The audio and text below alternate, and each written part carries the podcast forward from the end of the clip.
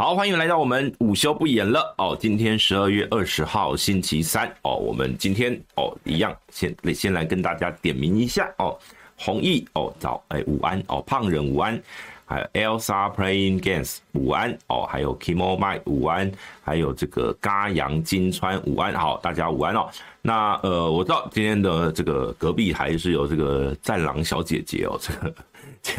每个礼拜三都要提心吊胆，就是看看那个隔壁台有什么名人哦在直播，没关系哦，反正我们今天要聊的题目呢哦，其实就是呃，其实老实说也蛮生硬的哦，但是呢，希望可以给大家来了解一下我们台湾的一些政治生态哦。我们主题叫做为什么国会不该让民进党再过半？我来介绍一下到底立法院有哪些职权？为什么过半让一个政党，尤其是执政党过半？很可怕。好，呃，陈真午安啊，什么 J.K. 蔡哦，什么叫老汉又被喷了？我不知道哦。那呃，来，我们先哦，我们先从一个最新的今天的一个立委的民调开始讲起哦。那个立法院的部分，我们稍晚一点哦再开始。呃，立法，呃。这一次的很多的立委选区哦，大部分都没有做民调啦，因为七十三个选区要一个区一个区一个区去做民调，对很多的呃媒体也好或民调机构来讲哦，他们大部分可能都是候选人的内参民调。那这一次呢，哦，这个今天有一呃近新闻就近电视他们公布的是台北市中正万华区的呃民调，那呃其实三个人非常接近哦，这个沙哈都比。跟比这个总统大选的查卡都还要接近哦，呃，这个吴大卫哦来了哦，午安好。首先呢，哦，这个大家都知道，这一次中正万华就是民进党吴沛忆、国民党钟小平，还有无党籍的这个虞美人。那以镜新闻他们，因为他们的像在这种所谓的呃小选区哦，他们原本他们在做总统大选是呃五十五十，就是市话手机各半，但是呢。到了这种所谓的小选区哦，就会是全市化的民调。那吴佩益是百分之三十点一支持度，那呃这个钟小平是百分之三二二十七点四哦，是落后，但是是在误差范围内。那么呃虞美人哦是二十四点三哦，同样的也跟钟小平也可以说是在误差范围内哦。所以呃其实三个人的差距合计加起来不到六趴。三个人加起来不到六趴，所以呃，就是第一名跟第三名的差距不到六趴，所以这一场这个选区确实是蛮呃精彩可期啦。就是最不到最后，可能开票结果出来都不知道到底这个选区的结果会是什么样。好，那他们又去做分析哦，就是呃万华跟中正区哦，像万华区哦，吴沛忆是明显领先比较多，呃万华区吴沛忆是三十二点九，钟小平二十五点四，于美人二十一点七。但是中正区就不一样，中正区就是中小平领先，中小平三十一点一，吴佩忆二十五点二，但是呢，虞美人反而是超越吴佩忆是二十九哦。好，那呃，这个看好度的部分是吴佩忆比较高哦，是三十三点五，那中小平是二十九趴。那么呃，喜好度哦，这个吴沛忆的喜好度大概是四成三左右哦，那钟小平的喜好度大概只有三成二，而至于这个虞美人的喜好度则是超过五成哦，所以呃。这一这一场这个地区域的选举哦，这个地方因为这是全市化，如果到时候年轻人的投票率高一些的话，也许结果就会有所不同了。那至于哦，中正万华区整体的，他们还做了一个，就是不分区政党票会投给哪一个政党哦。最高的是国民党哦，三十六点五，其次是民进党二十七点六，民众党十九点三。那后续的其他小党最高的是时代力量的一点五，其他都不到一趴哦。所以，呃，当然这个是一个小选区啦。那我就是先开一场给大家参考一下。好，我们先哦，我们先来聊一下哦，最近两两大呃这个总统候选人的呃这个叫做违法或违规或违建这样的案例哦。好，取巧心态不可取来了。那么，呃，台北的，我认为国民党要要所谓的什么保五抢六，呃，基本上五席应该比较稳当啦。五席国，呃，大概就是士林北投，呃，还有就是王世坚、士林大同，还有就是中正万华这这三区哦，基本上就是两区，士林北投跟士林大同基本上毫无悬念就是民进党赢了。那么呃，这个中正万华就确实是国民党目前很有可能会呃，就是激战区啊，就是不到最后不知道。好，科科有意思哦，来了。好，还有吴大卫、曾武南哦，大家都午安。好，那我们接下来来聊一下，就是最呃最近哦，因为呃柯文哲昨天诶、应该是前天啦，他是被一位名嘴哦，这个徐清煌哦，这个骗好死不死呢，就是这个徐清煌呢，当年能够。在这个政坛上面有一席之地呢，也是徐也是柯文哲提拔的哦。他当初是这个所谓的五大案的廉政廉政委员会那个廉政委员哦，所以呢，呃，我只能说柯文哲的命格呢，就是带着这种所谓的呃，就是曾经曾经提拔过的人呢，都会一个一个站在他的对立面。好，那柯文哲他就是被报他名下哦，他财产申报里面有一笔这个新竹市的农地呢，那这个农地哦被。踢爆说现在是当游览车的停车场哦，那呃柯文哲昨天是一大早哦，因为他是前天在政论节目里面踢爆，那昨天哦他在这个受访一大早受访的时候他说哦。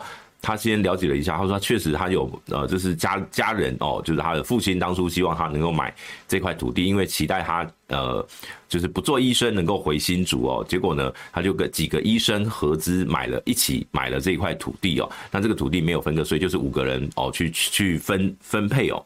那他大概分到二十四分之五哦，就是大大约五分之一的面积啦。那么呃，他说这个去签约哦。就是这早上大概只有讲到这边，他说他还会去了解说该怎么办就怎么办。新竹市政府如果认定的话，他们就会处理哦。那到了晚上，他昨天晚上的呃这个 KPTV 的直播里面呢，他就讲的比较清楚。那大家有兴趣可以自己去看他的脸书怎么怎么写啦。那基本上呢，他昨天回答的就是说，第一个他请已经请游览车移开哦，就是不要再做停车场使用。第二个就是他今天哦，他说今天会把相关的这个土地哦，就是所谓水泥柏油路的这个部分把它给刨除。哦，那也就是要恢复成所谓的农地。好，那么其实呃，当然他还秀出他们所谓的地价税的缴纳，他只要证明说这块地哦，不像呃，他当然是要来讽刺某人都不缴税啊，那就是讽刺赖清德嘛，就是说哦，你看我还有地价税哦，我都有缴税哦，所以他持有这块土地是没有问题的。呃，当然哦，他还有一些比较。因为他说这个违法的部分要由新竹市政府来认定哦，那么到底新竹市政府会认定什么样的法令呢？我早上稍微查了一下哦。首先第一个会依照所谓农业发展条例哦，我们的农地农用的规定是规定在农业发展条例。那过去其实很多人会好奇哦，说他不是农民为什么可以持有农地哦？其实这个故事就说来话长了。这个故事呃，以前两千应该是两千年左右，当时。当时的这个农农业发展条例就是开放，呃，所任何人都可以去，呃，这个其实它就是要让。农地松绑哦，因以前农民才能够呃这个拥有农地是限制很严格，后来有松绑哦，那松绑的原因是什么？他希望农地能被活化哦，让很多闲置的农地不要被就是放在那边呃浪费啊，所以呢可能就开始经营什么休闲农场啦哦，或者是说哦有这种所谓的农舍哦，就所以呢有很多人名下都有农舍，过去很有名的哦，比如说谁呢？那个那个叫谁？那个。谢长廷哦，我记得他在宜兰哦也有农舍哦，所以呃，你说不是农民可不可以买农地？可以哦，但但是你买了农地，你就得要农用哦，就是说你必须要把这块土地的使用呢，是用作农业、牧业，就是只能用作农业相关的用途，你是不能做其他的用途。好。所以，依照《农业发展条例》第六十九条第一项规定哦，他说，农业用地违反区域计划法或都市计划法土地使用管制规定者，依照相关法令的规定来处理。那么，区域计划法的第二十一条里面规定呢，就是违反这个管制使用土地呢，就由该县市政府处六万元以上三十万元以下的罚款，并且要限期令其变更使用，停止使用。或拆除其地上物，恢复原状哦。然后呢，所以它是要限期恢复原状的哦。那么，呃，这个哦，对，刚刚有网友说苏家全没有错，苏家全也有农舍。其实有一段时间，二二零一二、二零一三年那个时候，有非常多的政治人物名下都有农舍。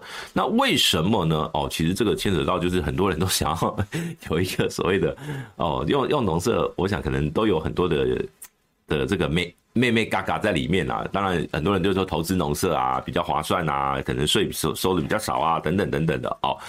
好，那总之呢，哦，这个呃。他说呢，如果哦，如果不遵从哦，就是听你没有遵从，呃，还可以按次处罚。就你如果没有限期把它改善的话，还可以按次处罚，还可以停水、停电哦，封闭、强制拆除或哦其他恢复原状的措施。那相关费用就要由土地所有人来去负担哦。好，呃。对，总之呢，这个农地就是应该要农用哦，这个是毫无疑问的。那我也查了一下，新竹市政府他们有一个叫做处理区域计划法案件的裁罚基准哦。那如果使用违规使用的面积不到三千五百公尺，三千五百平方公尺哦，那就是处六万元的罚款哦，就是最低的罚款。那如果每增加一千公平方公尺，就增加一万块哦。其实这个，我觉得这个这个。这个这个大家可以算一下，如果要罚到三十万，要要要多大多大的面积哦？哇，要增加三三万平方公尺，等于说要三万平方公尺才能够这个罚到最高额哦。那当然还是它里面还有说，如果情节重大可以加重处罚。好，所以按照柯文哲，柯文哲那块地，它大约七百平哦，七百平大概是两千多平方公尺啦。所以哦，这个大概罚六万块是跑不掉的。那重点就是他要恢复原状哦。这个恢复原状到底什么样叫做原状哦？那柯文哲昨天的说法是说，他买的时候这块土地近二零零八年，他跟这个朋友，就是说一群医师的朋友集资合合购的时候，团购的时候哦。就已经是现在这个，就是说是上面已经是水泥了，这是有点，我是觉得有点匪夷所思啊。那当初你们买这块农地的用意为何？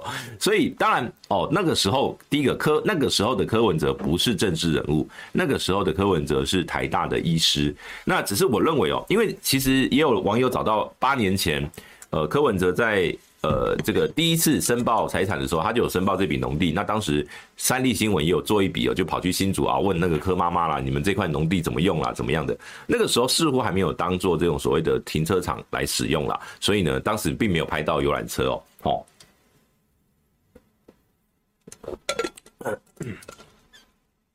好，所以呃。所以游览车应该是这几年的事情，对，没有错。有网友问说，那收这个相关的租金、停车费的收入会不会有逃漏税问题？没有错。第一个业者哦，就是说租租赁这块地的业者，他如果有提供这个相关的租金给地主。好，只要柯妈妈或是柯文哲他们家有收到，如果他们没有申报所得税的话，这就是逃漏税，那就是应该要去补缴哦，补申报哦。但是这个部分，这个我们无从无从得知啊，这个我们无从得知，这个就是柯文哲那边要去自己去做诚实的申报，所以租金的所得就要去报申报所得，这是毫无疑问的。这就像当初我们讨论到，呃，颜若芳如果租房子给。王定宇哦，那他这个每个月八千块的所得有没有是 申报所得税？概念是一样的，但呃，其实我觉得这个案子它对柯文哲的伤害性不大啦。但是呢，它是某种程度上是有一个政治的目标，当然就是牵制最近的这个所谓违建的方案哦。但是你要知道，我我我是觉得柯文哲在处理这件事情上面，他。呃，第一个就是说他没有，我觉得他的政治敏感度很低。什么叫政治敏感度很低呢？就是当年他在申报这块这个农地的时候，当年他在申报这块农地的时候，就应该，如果他那个时候就想到他有一天要选总统，就应该尽早把这块农地处理掉。什么叫处理掉？不要放在他名下，甚至放在他。呃，这个什么爸爸妈妈啦，或者什么哥哥姐姐啦、亲戚朋友啦，就反正你就把它卖掉，或是请其他那四位医生每人多出一点钱，把这块地买买出去，就跟你无关了。那为什么呢？因为其实我我说我说的政治敏感度低，就是很多人都知道，你今天土地你要选总统的时候，你名下每一笔土地都很好查。你的财产申报资料有这一笔，我们只要到地政处去把你的名字名下有哪些，或者说按照那个地号去申请所有这个地相关的这个地籍资料，只要付费都可以查得到啊。所以今天你柯文哲就当当你查到了这个地籍资料，你就可以去现场去看现况为为何，所以这个都非常容易。我我必须要说这一块是原本应该是柯文哲，如果他是。呃，将当初蓝白合的时候，如果是柯侯配的话，本来民进党就是要拿这个东西准备好。我我必须说，我的研判就是这个是本来就准备好的料，只是什么时候要出手。结果呢，没想到蓝白破裂，所以民进党基本上最近是不打柯。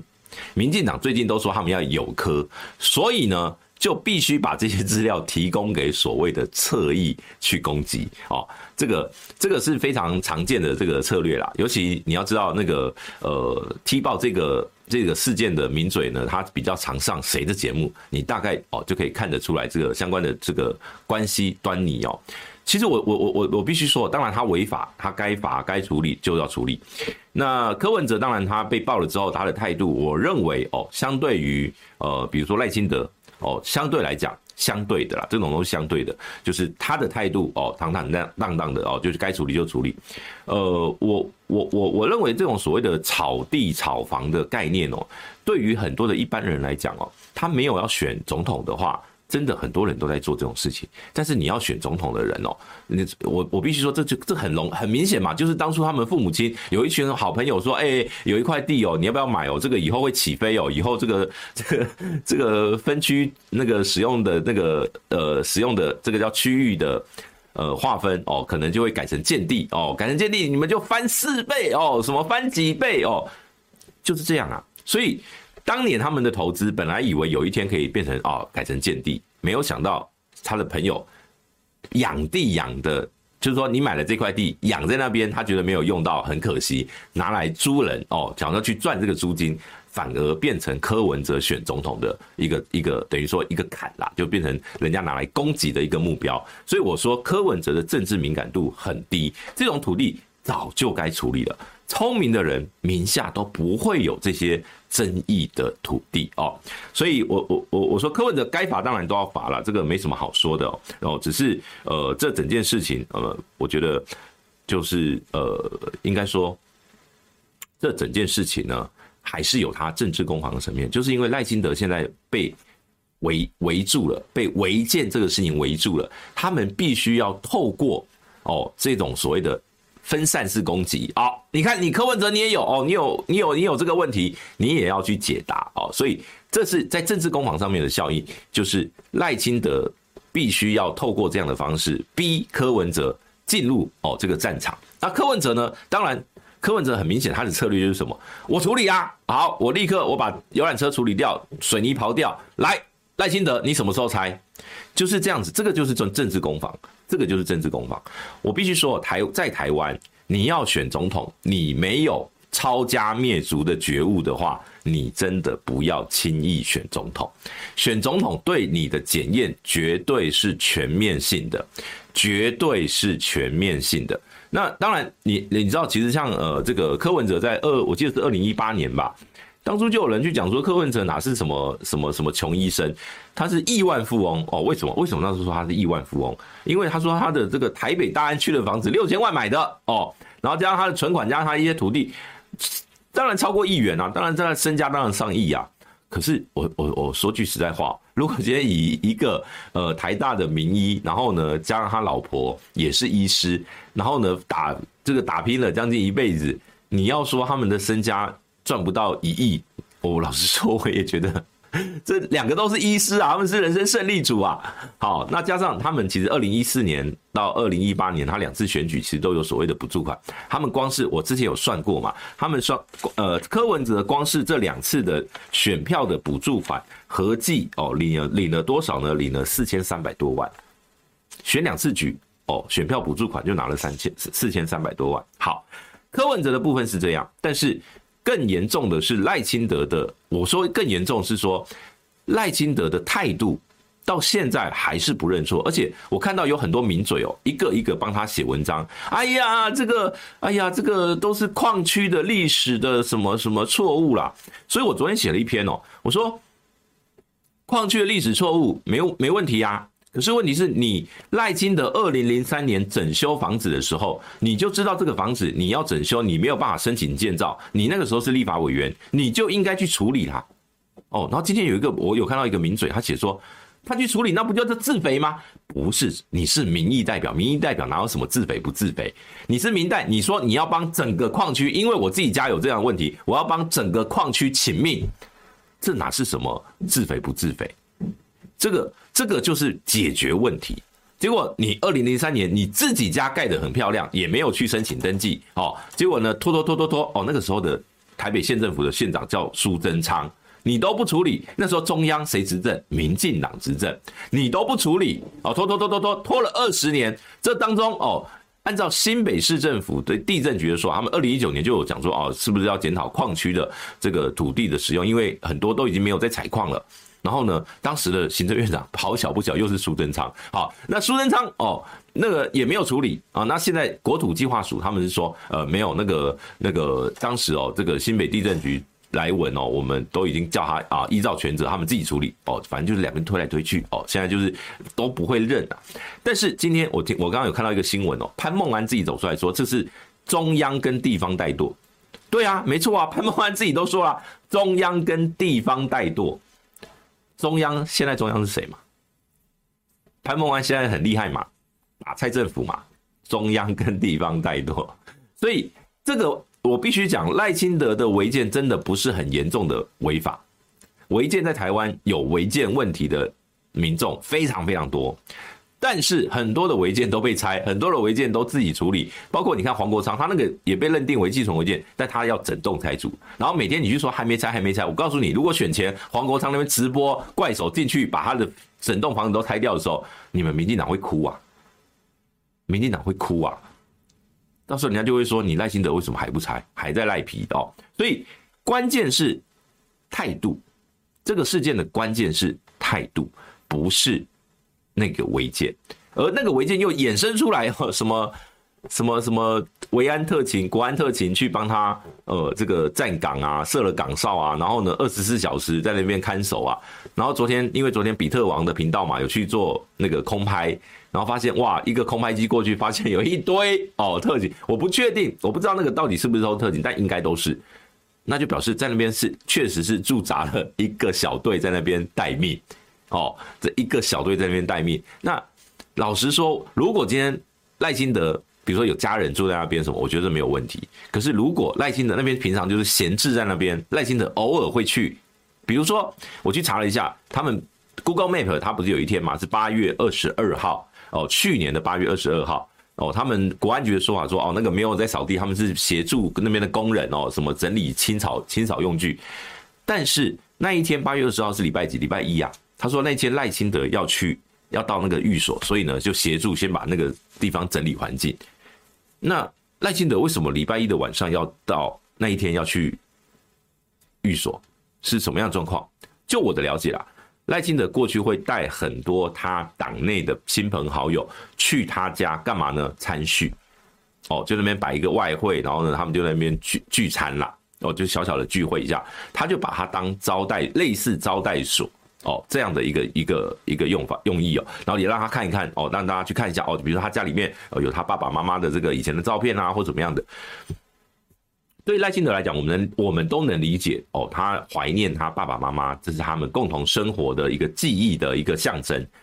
但是，当你就像最近呃网络上有几支影片爆红嘛，陈志小的妈妈在南铁东移案的时候，他在公听会里面去批评哦，说你赖清德阿爸哦，说你们这个怎么样的时候，当时他们也说这个土地是他们的啊，他们也有共同的生活记忆啊。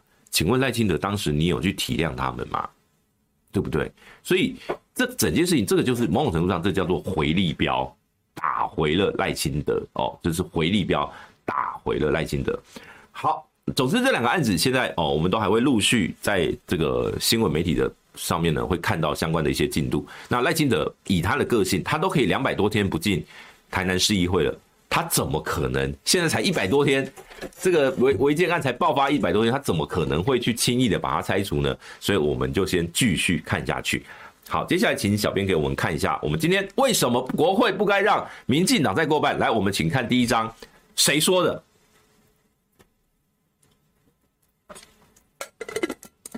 来，请大家看，范云老师说的，蓝绿不过半，国会才有救。来，请大家跟我念一遍，蓝绿不过半，国会才有救。这是二零一五年三月，《天下》杂志专访了这个范云老师，当时他是社民党的这个发起人。蓝绿不过半，国会才有救。你看，范云老师现在在民进党的部分区里面，真香啊！现在每天都喊国会要过半哦，那个执什么什么国呃什么国会才有力哦，什么才有力量哦，民赖清德才有力量，国会要过半哦。你看，什么叫做换了位置，换了脑袋，换了位置，换了脑袋。来，这张图欢迎大家截出去哦，这个去大家去 Google 一下范云冒号这个。蓝绿不过半，国会才有，就要把这篇报道尽量的散发出去，是范云老师说的。好，来，我们为什么蓝绿不要过半呢？为什么呢？哦，来，我们请这个小编给我们下一张。来，首先第一个，我们今天主要是要讲国会的运作的生态哦。好，大家看到这是。七十三票过半，游锡堃当选立法院长，这是四年，呃，应该是三年多前了，将近四年前，二零二零年的二月一号，立法院每一届的第一天就要互选，由立法委员互选立法院长，哦，这是宪法规定的这个立法院的职权，他们每个每一届执行的第一个法定职权宣誓完毕。就是要票选立法院正副院长。好，所以呢，在立法院里面哦，我们大我们大家都知道，立法院有很多的权利哦，有质询权，有调查权，有这个审查预算，有提案提出这个建议哦等等的，有很多的权利。但是其中一个最重要的叫什么？叫人事同意权。从立法院长开始。只要你掌握了过半席次，你的人事同意权没有一个可以被别的政党操控。你看，七十三票过半，尤锡坤当选立法院长。那时候，民进党的票当然没有，当然不没没有七十这个七十几票啊，他是六十几票啊。为什么会有七十几票？当然还有一些小党也支持嘛。哦，对不对？好，那时我记得，如果我没有记错的话，那时候民众党也是支持游锡堃哦。呃，这个大家可以回去查一下哦。那为什么要支持？呃，这个蓝绿不过半，为什么要支持国会不该让民进党再过半？呃，这个就是非常的重要的一件事情，就是掌握了立法院之后，他还能掌握哪些权利？来，请大家看下一章。立法院的同意权，它行使的对象有两大类，一种叫做总统提名，立法院同意哦，包括司法院的正副正副院长、大法官，监察院的正副院长、监察委员，还有审计长。考试院的正副院长、考试委员，以及行政院法务部的检察总长，哦，也就是说，比如说司法体系大法官，哦，宪法法庭的组成，还有就是检察总长，检察总长主导了所有的检察系统。你看，整个司法系统，从法官、法院到司法院到这个这个检察系统，通通都是立法院同意的对象。监察院。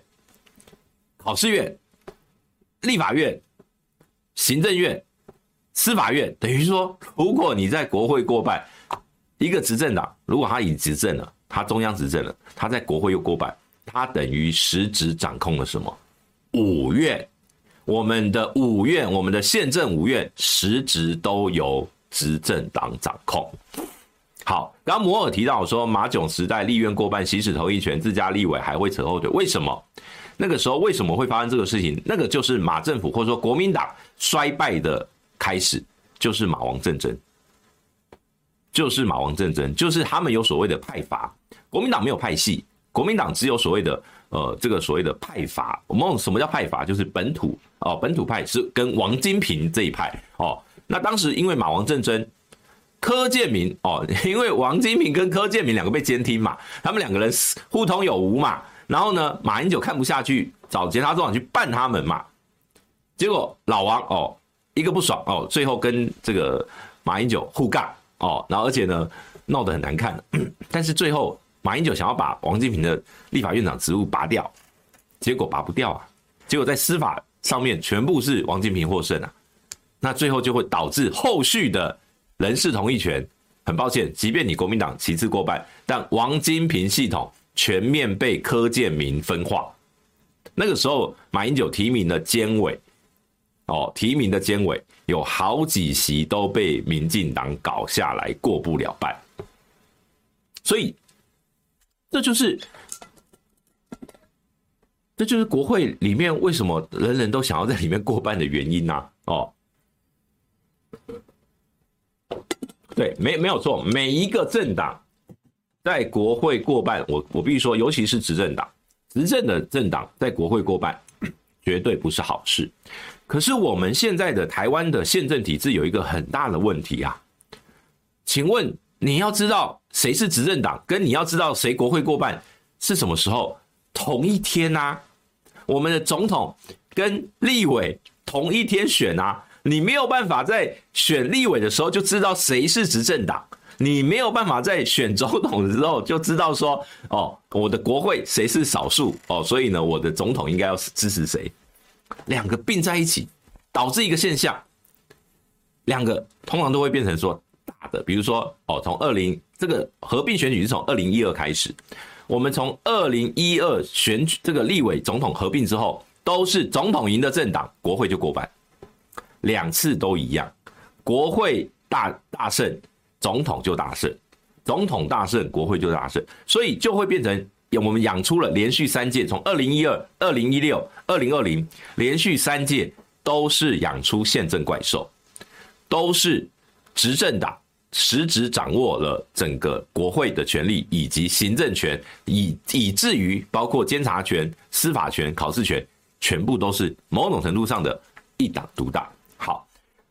人事同意权还有另外一种哦，刚刚前面讲的都是属于比较是多数是宪政提宪政层级的同意权，另外还有一种就是由行政院长提名，立法院同意哦，包括中选会哦、国 NCC 族 NCC 哦委员，还有就是公平交易委员会的委员哦。那如果今天是规定规范在宪法内的同意权，都是要国会席次的半数，一百一十三席就是要五十七席过半。同意就是你，你那个门槛，同意门槛就是五十七。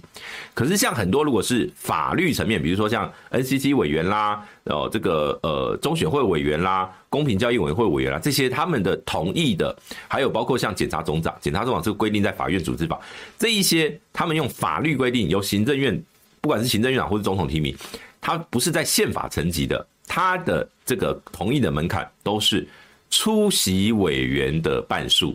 哦，就他他没有到全体委员的一半，他就是那一场会议哦。假假设一百个委员出席，他就是五十个；九十个委员出席就是四十五个。就只要那一天开着晨会，然后呢有一半的委员支持就可以了。好，来，所以要不要分开选？分开选是一个宪政议题啊。那个呃，分不分开选不用修宪，分不分开选不用修宪，只要中选会执政党中选会讲好。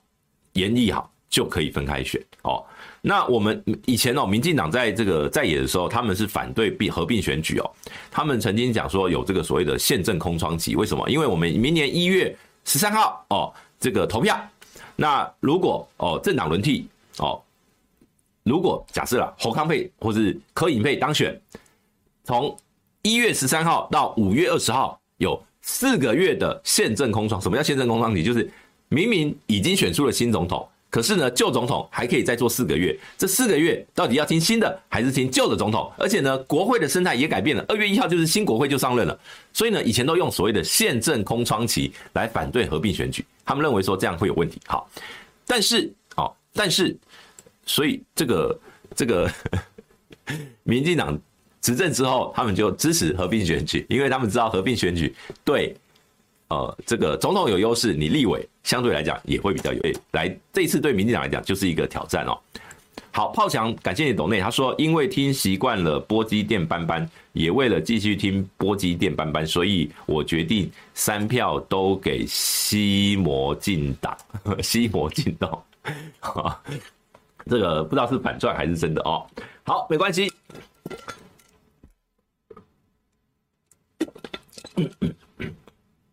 分不分开选，没有正确答案，没有标准答案，最后都是执政党说了算。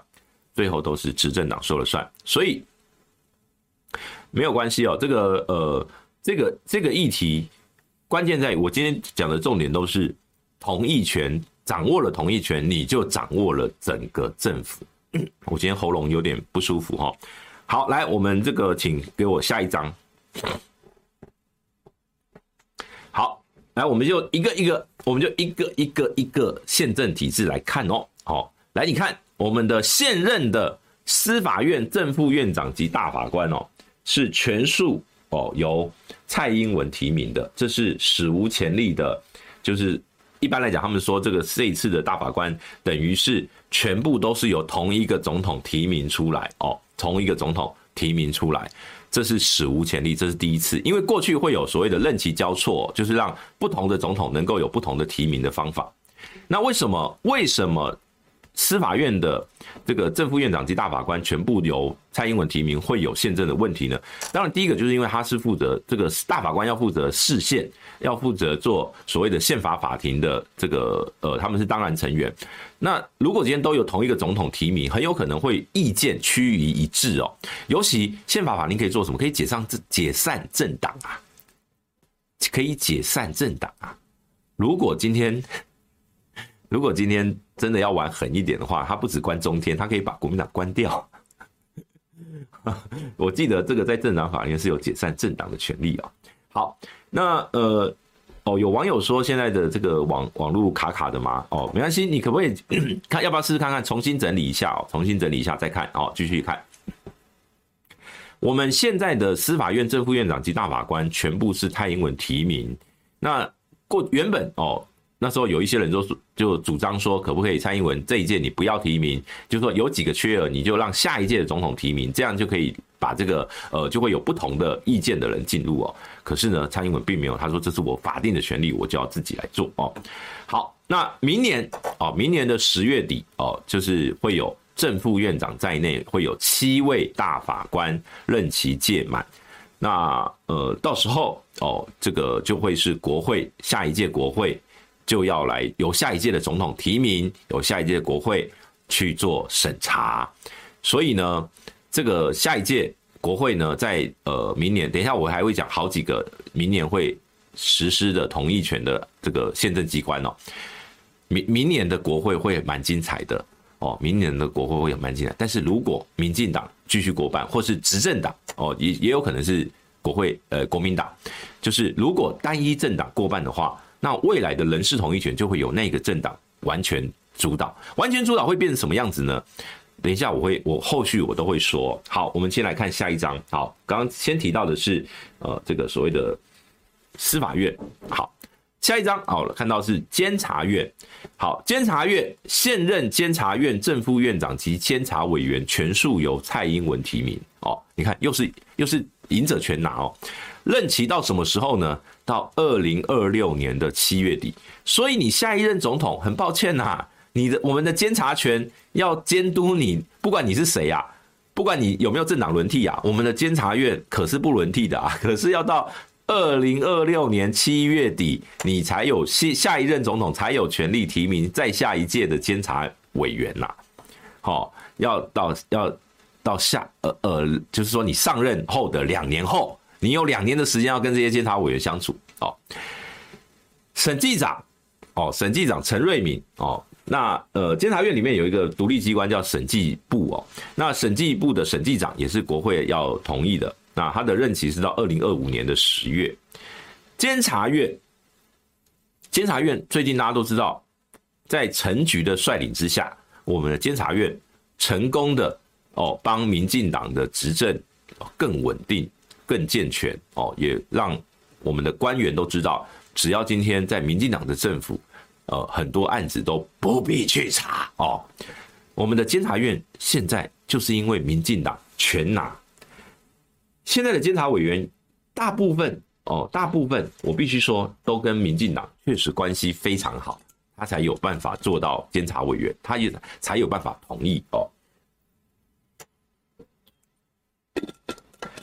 民进党本来就要废除考监啊，民进党本来就想要废除考监啊，结果自己上任之后真香啊！这不就跟我们一开始讲的范云老师一样吗？一开始都说蓝绿不过半哦，国会才会好哦，国会才有救哦，结果哦自己当了立委，哎呀，民进党一定要过半。现在也是啊，民进党拿到了执政权之后，那国会也过半了，哎，监察院、考试院拍摄我全都要，小孩才选择我全都要，就是这样啊。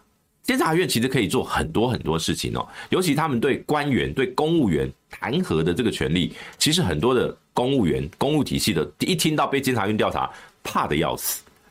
可是当今天这股力量变成是对付、拿来铲除异己的时候，那就不一样了，那监察院就真的变成一个厂区了，所谓的东厂西厂，类似这样的职务的话，真的很不好。那现在的监察院看起来，我必须说有没有选择性办案，大家不用多说。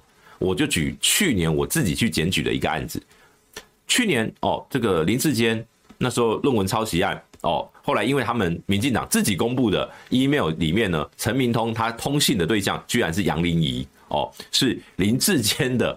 助理是秘书机要，所以我那时候觉得，嗯，你杨玲仪有违反这个所谓的公呃公务人员行政中立的问题哦，你你这个可能有渎职哦或怎么样，因为呢你是在上班时间，可能你在帮你的老板处理论文的事情，会不会有这个相关的这个问题哦？所以呢我就去我就去监察院哦去告发哦，也也不叫告发，就是去举报哦，说应该要调查他们有没有这个违法的形式哦。结果监察院回回我的函是什么呢？他说：“这不是监察院的职权，请请洽这个新竹市政府政风处。” 那时候我看到这个函，我真的笑出来了。不必去查，不必去查。好，那后来后来我就把这篇这个这个事情写出来哦。那写出来呢？哦，后来监察院就说：“哦，好好好，那我们去查一下，我们会发函请新竹市政府政风处回答。”最后我收到回函，真的我也是废到笑啊！那个最后是新竹市政府政风处回函给监察院说什么呢？他说，因为呢杨玲仪当初他们这个使用的电脑呢都已经报废了，所以无从调查哦。你看对不对？其实老实说，我知道这个东西不会有结果，但是当你你去申，就是说去陈情也好，或者说去希望监察院能够调查的时候，监察院直接跟一开始直接不演了，就跟你说不用查，为什么要查？这不干我的事啊，你自己去找市政府。然后后来去调哦，结果电脑报废了啊！你看，这是多么伟大的一个政党。好，再来我们看下一个考试院。当然，考试院大家可能比较无感了。现在考试院第一个，他们的任期缩短了。考试呃委员变成四年任期，第二个他们的人数改为这个七到九人哦，所以大概只有九位的考试委员，而他们任期将在明年的八月份哦，所以我刚刚讲了哦，十月份有大法官，明年八月有考试院的正副院长及这个这个委员哦，要进国会来去做审查哦，那这个会是下一届立法委员审查的第一个宪法的宪法权利的这个人事同意权案哦。好，这是考试院，好，再来哦，我们看下一个。啊，再下一个是谁呢？哦，下一个是检察总长。哦，检察总长邢太昭。哦，这个是呃，他的任期到二零二六年五月。所以，像比如说我们讲到侯友谊，他说他讲这个他要恢复特征组。你知道特征组是谁指挥吗？特征组是检察总长指挥啊。那么侯友谊恢复了特征组，让蔡英文提名的国民进党多数。立委通过的形态招来指挥侯友谊的特征组，你各位，你各位，你各位觉得这个 OK 吗？OK 吗？OK 吗？哦，大家自己想一想哦。如果尤其形态招过去是以办马英九、专办马案哦。哦而闻名，而不断的升官哦。那当然，他毕竟再怎么样，他是我们现在司法检检察机构的最高首长，检察总长。我们过去的检察总长有很多都出了很多事情，后来离开哦。比如说像这个林聪，哎，是是叫林聪明，陈聪明，陈聪明，陈聪明卷入官说案哦，跟他说被邱毅爆料下台。黄世明哦，卷入这个马王政争的泄密案哦，下台哦。那如果你今天邢太招得要有。除非你有办法抓到他有任何的问题、有弊端，否则你没有办法把他逼下台。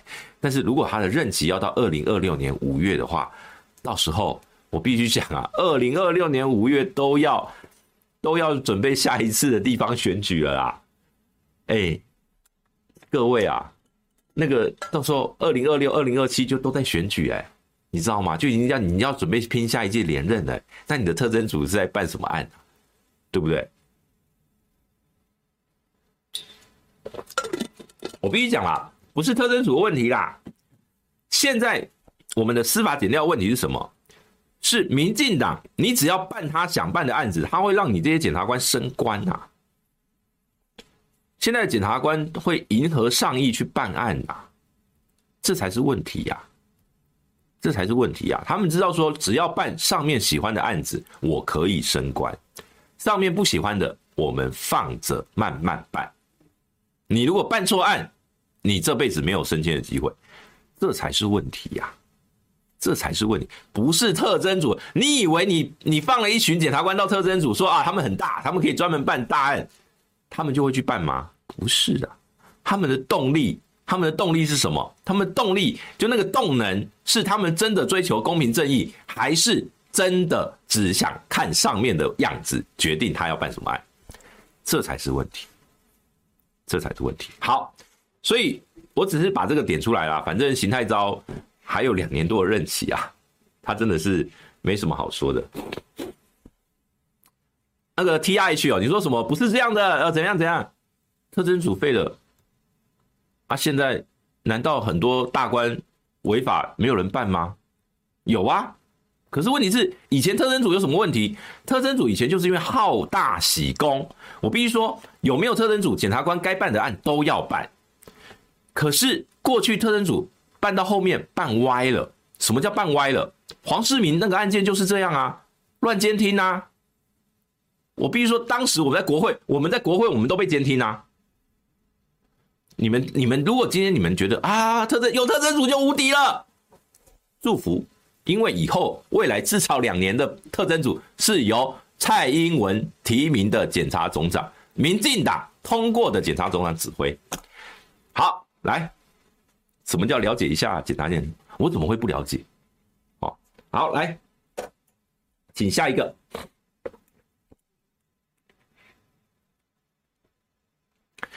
哎，什么叫办了谁？现在蔡民进党的问题是，他们叫你不要办，你就不能办嘛。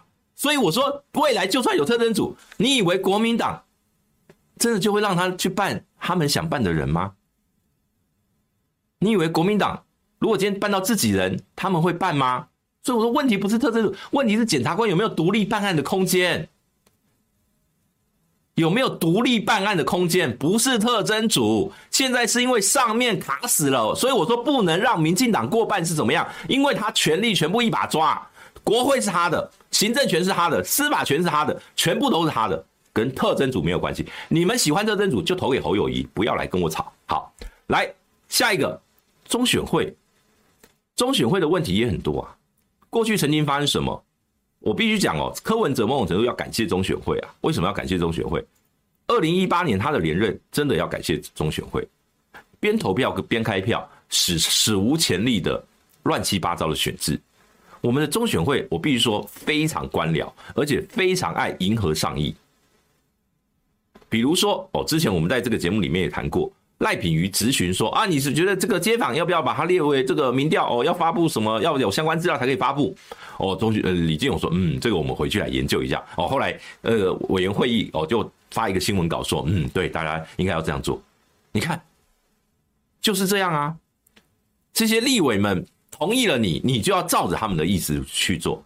好，这个所以中选会，你看他任期到什么时候？二零二五年十一月。那幸好是因为接下来没有选举，但是有什么？有公投啊。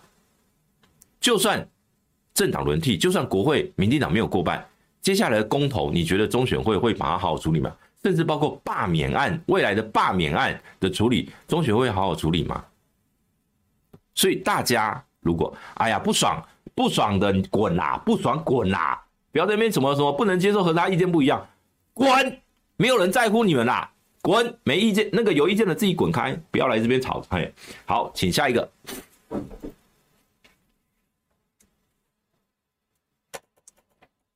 好，再来看 NCC 哦，NCC 也是啊，同样的也是，接下来马上下一任国会马上要进行同意权的其中的一部分，NCC 委员其中 N 包括陈耀祥在内有几有一些委员哦，任期就到明年的七月底，而到时候很明显的这一波的 NCC 委员的提名，不管谁当选。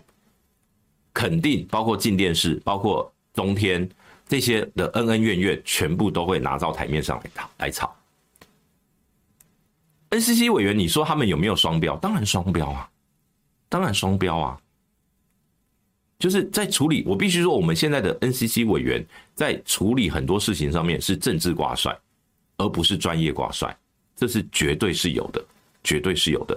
所以一样的，如果今天国会，被同一个政党，尤其是明年的执政党拿去的话，那 NCC 就会再一次变成执政党的鹰犬。未来的所有电视台都不会制作对执政党不利的新闻。为什么？因为怕被关台。尤其如果民进党当选的话，你以为关了中天就够了吗？接下来还会继续关，接下来还会继续关。T I 去，不要再吵了啦！什么以前不是这样的？我在跟你们讲道理，那边跟我靠背，滚！好，来下一个，还有一个叫公平会，大家可能觉得这这个机构在干嘛？老实说，我也我也不知道。公平会大概是现在的内阁那个所所有的这个独立机关里面，所以不知道他们在干嘛的。但是其实过去的呃公平会，它有其实你看，像蔡英文，他是曾经是公平交易委员会的委员喔。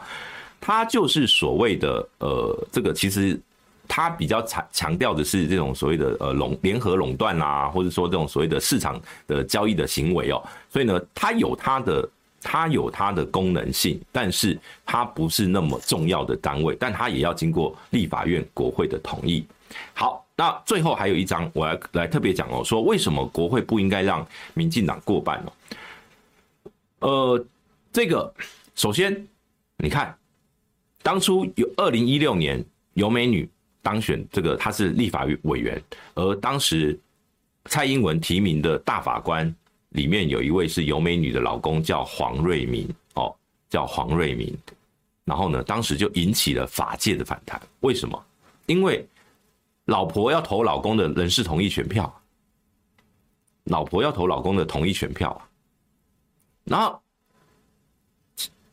游美女是很专业的律师，黄瑞明是很专业的司法的这个这个这个体系的，我我都尊重他们的专业，但是他们两人的政党属性，关键在政党属性。可是民进党就是因为我拿到了多数国会，我不需要顾观感。我告诉你，我们台湾的人才很多啊，你今天不提名有美女的老公，会怎么样嘛？不会怎么样，他没有不可取代性，我绝对不相信这有不可取代性。可是他就是要提名，他就是要提名。如果今天他们有一点，我是我我都觉得他们觉得他们会说，我就这么专业啊，你总统提名我就接受啊。但换一个角度，如果今天你没有没有必要去来吃这个那个，没有必要来吃这这这一行饭哦，你可以自己说不好意思，因为我的太太已经是立法委员了，在宪政平衡上面，我不希望我再去担任这样的职务。如果你有这样的风骨，应该是这样。那个很多人讲那个表姐哦，那个表姐她还不是需要立法院同意的，所以我们在这边就不举。好，再来，刚刚讲到检察总长的老婆是谁？是现任的监察委员呐。检察总长的老婆是现任的监察委员朱富美，啊，不是监察委员，我讲错，大法官，拍谁是大法官，他原本是监察院的秘书长朱富美，他是原本是邢太昭的老婆，然后呢，哦，陈菊当监察院的院长，哦，他就去当监察院的秘书长，后来，哎，今年就是今年，大法官提名，哦，然后呢，朱富美就被提名了，哦，变成大法官，所以有两个。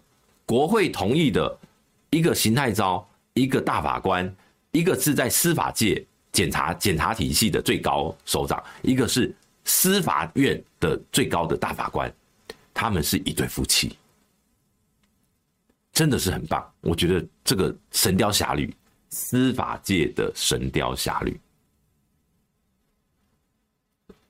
就是这样啊，民进党过半啊，所以他们没有在怕啊。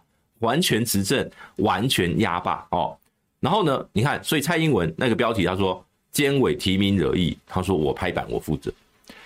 当然他负责啊，可是因为没差，那个时候提名惹意惹了什么议？就主要是用黄建庭呐，是因为他找了黄建庭去当副院长啊。后来黄建庭自己把他辞掉了。可是蔡英文为什么要变成这个样子？就是因为国会让他肆无忌惮，国会变成了执政团队的立法局。国会应该要监督，大家要记得，国会是要监督政府的，国会是要审查预算的。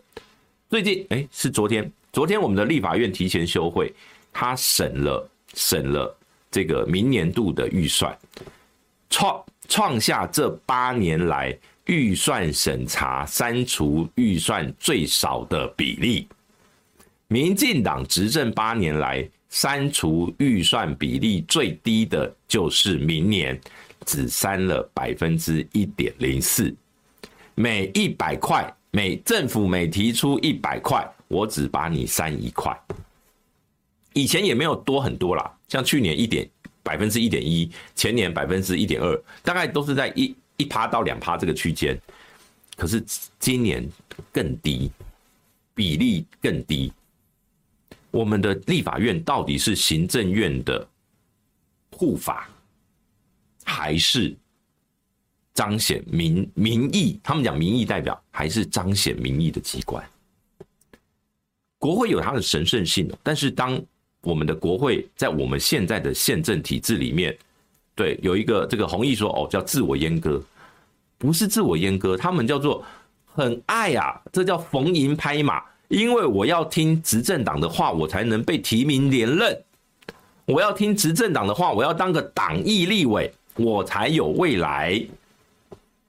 没错，就是党意高于民意。高嘉瑜现在变成。当今有绿营的来挑战他的时候，他又说：“呃，这个赖赖清德要跑去帮他背书，说他是党意立委，你不觉得很讽刺吗？你不觉得很讽刺吗？所以现阶段我为什么要讲今天的题目？为什么要讲国会不该让民进党过半？其实是不该让任何政党过半。国会最好是每一个政党都不要过半，但是特别不该让执政党过半。”我们现阶段是一个比较倾向两党制的一个国会，因那是因为选制对大党有利，在选制没有办法改变的状况下，三党不过半会增加所谓的各个政党之间他们要沟通协调，在妥协，比如说哦立委哦要提供给谁或者什么哦要提供给，比如说我提名人事权哦为了要合作哦，比如说我应该提名更多的比较能够让外社会各界接受的人选。这就是，这就是很现实啊！如果他国会过半，他完全不需要听社会各界的意见，就听党意，就听党意。所以今天哦，我特别强调，为什么不该让民进党再过半？我再强调一次，是范云老师说的。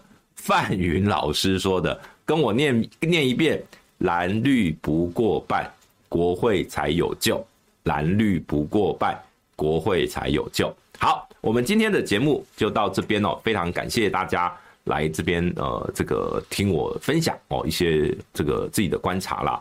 那当然我，我我老实说，我这个有一些人来这个挑衅的或干嘛的，我我不是不是要跟你们吵架，我只是觉得今天要来看这个节目频道，你们就先听先听嘛。哦，有意见我知道你们在你们的意见在讲什么，你们想要支持侯友谊，想要特征组都没有问题。想你们先听看看不同的想法，你可以提出解方啊，你可以说那我们先把形态招抓起来呀、啊，枪毙呀，可以啊，没问题的，好不好？来。好了，今天节节目就到这边，非常感谢大家哦。等一下，我我会带这个中天大八卦，好，就这样，拜拜。